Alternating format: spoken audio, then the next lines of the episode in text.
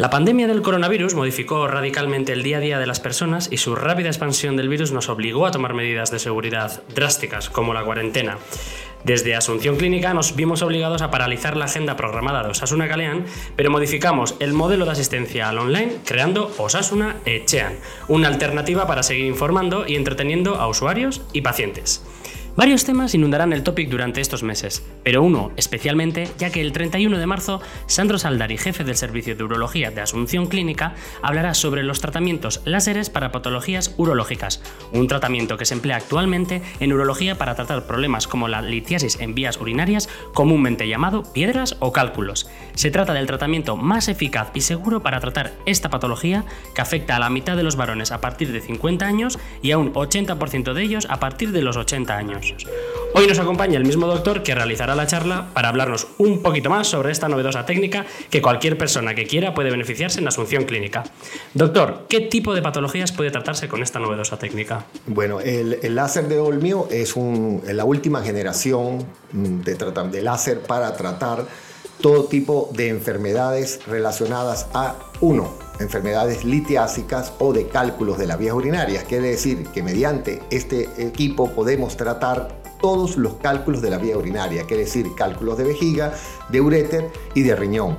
No solo tratarlos, sino tratarlos con un tratamiento mínimamente invasivo, quiere decir que no hay cirugía abierta y el paciente puede tener solución de su problema seguramente entre 1 a 5 días. Quiere decir que un paciente que viene con una patología de cálculos o piedras o litiasis en su fase aguda puede ser tratado entre 1 a 5 días y estar completamente resuelto su problema en este lapso de tiempo. ¿De acuerdo? Todo depende de la ubicación, el sitio del cálculo, lógicamente, y el tamaño del cálculo. Pero ese es más o menos el, el promedio, ¿verdad?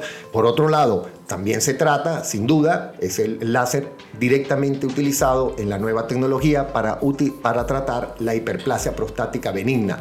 Lo que se hacía en cirugía abierta, como es la cirugía de, de milling, ¿verdad? Actualmente se puede hacer por vía endurológica, quiere decir también sin heridas y se puede enuclear con el láser la próstata, resecarla toda y extraerla a través de la uretra. Lógicamente es una cirugía que tiene sus indicaciones para ciertos pacientes, para próstatas muy grandes y lógicamente la ventaja evitar el sangramiento y una mejor evolución postoperatoria. Son pacientes que muy probablemente al tercer al quinto día están orinando, están sin sonda y están lógicamente en una recuperación exitosa.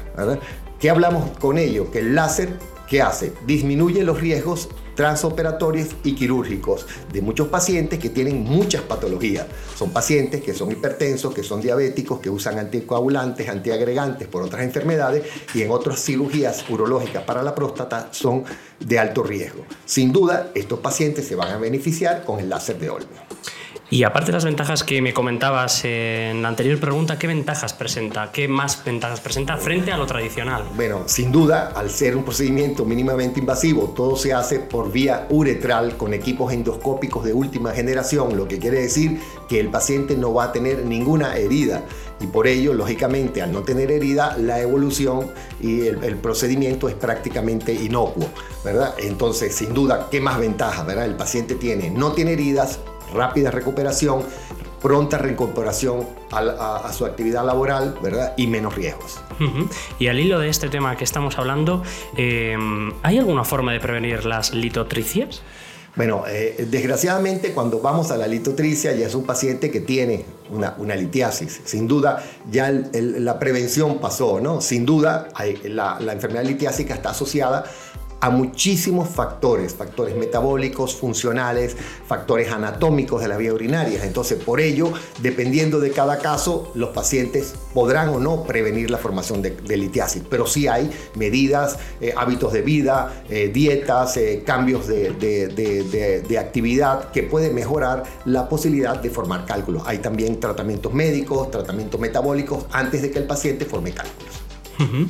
Bueno, y para finalizar ya con esta entrevista, este podcast que tenemos en Spotify y, disponible en cualquier canal, ¿Qué se encontrarán las personas que quieran eh, arrimarse a presenciar tu charla en el Topic este 31 de marzo a las 6 de la tarde? Bueno, la intención de la charla es primero eh, darle a los pacientes una idea de cuál es, eh, de qué se trata la enfermedad, quién la puede padecer, más los hombres, las mujeres, etcétera, en qué, en qué edades podemos padecerla qué, medidas podemos tener para evitar la formación de cálculos. Posterior a ello, sin duda, cuáles son los síntomas, qué síntomas tenemos que tomar atención para acudir al médico urólogo para que nos diga qué es lo que está pasando y lógicamente después de ello cuál es el diagnóstico y de posterior a ello cuál es el tratamiento que le conviene al paciente. Entonces la charla va a tratar de informarle en forma general en qué manera debe acudir y en qué manera debe comportarse una persona si sospecha que tiene una enfermedad litiásica. Pues lo ha dicho el doctor Sandro Saldari, médico adscrito al Servicio de Urología de Asunción Clínica, donde hablará, pues eso, en la charla que vamos a tener este 31 de marzo a las 6 de la tarde en el Topic de Tolosa sobre tratamientos láseres para patologías urológicas. Muchas gracias, Sandro. Eh, gracias por invitarme.